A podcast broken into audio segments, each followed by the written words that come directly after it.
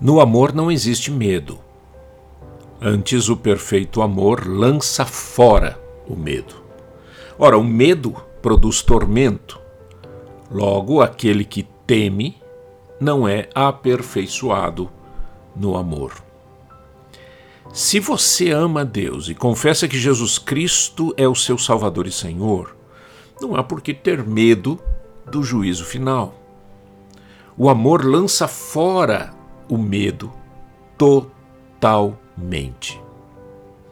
O medo é terrível em todas as suas formas e dimensões.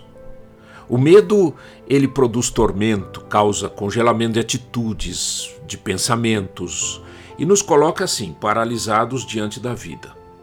A solução? O amor de Deus. Ser aperfeiçoado neste amor é vencer qualquer medo, nesta vida ou no porvir. Entregue-se ao amor de Deus, hoje mesmo.